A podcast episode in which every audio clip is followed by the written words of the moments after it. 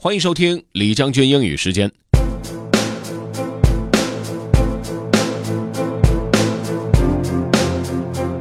今天再给大家来一发心灵鸡汤，来自于 Derek Sivers，叫做《How to Thrive in an Unknowable Future》。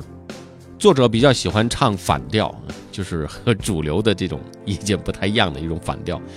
呃，他的有些观点是比较另类的，但作为一种存在的声音，还是值得我们思考。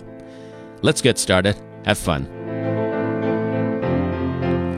How to Thrive in an Unknowable Future by Derek Sivers.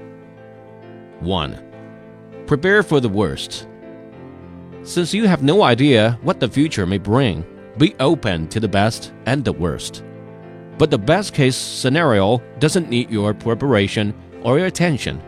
So mentally and financially prepare for the worst case instead like insurance.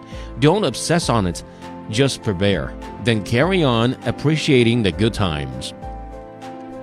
2. Expect disaster.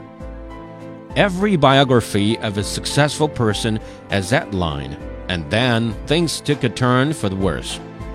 Fully expect the disaster to come to you at any time. Completely assume it's going to happen and make your plans accordingly not just money, but health, family, freedom, expected all to disaster.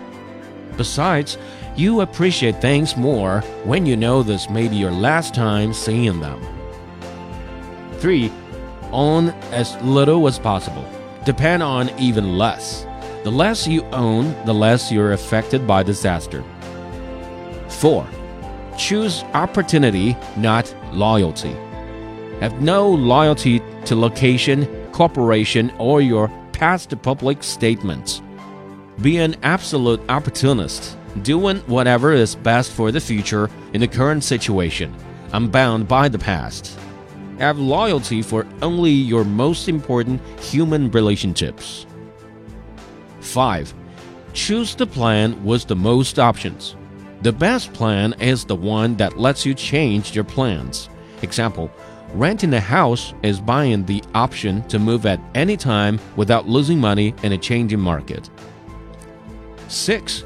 Avoid planning. For maximum options, don't plan at all.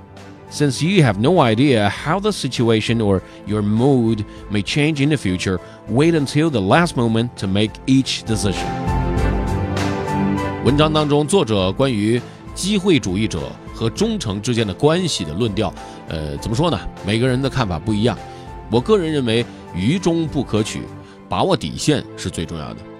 OK，如果你想回听本期节目，可以关注重庆之声的微信公众号“重庆之声”，点击品牌就可以进入李将军英语时间了。另外呢，也可以在喜马拉雅 FM 上搜索“李将军”，就可以找着我了。OK，that's all for today. Thanks for listening. This is Generally 李将军，下期见。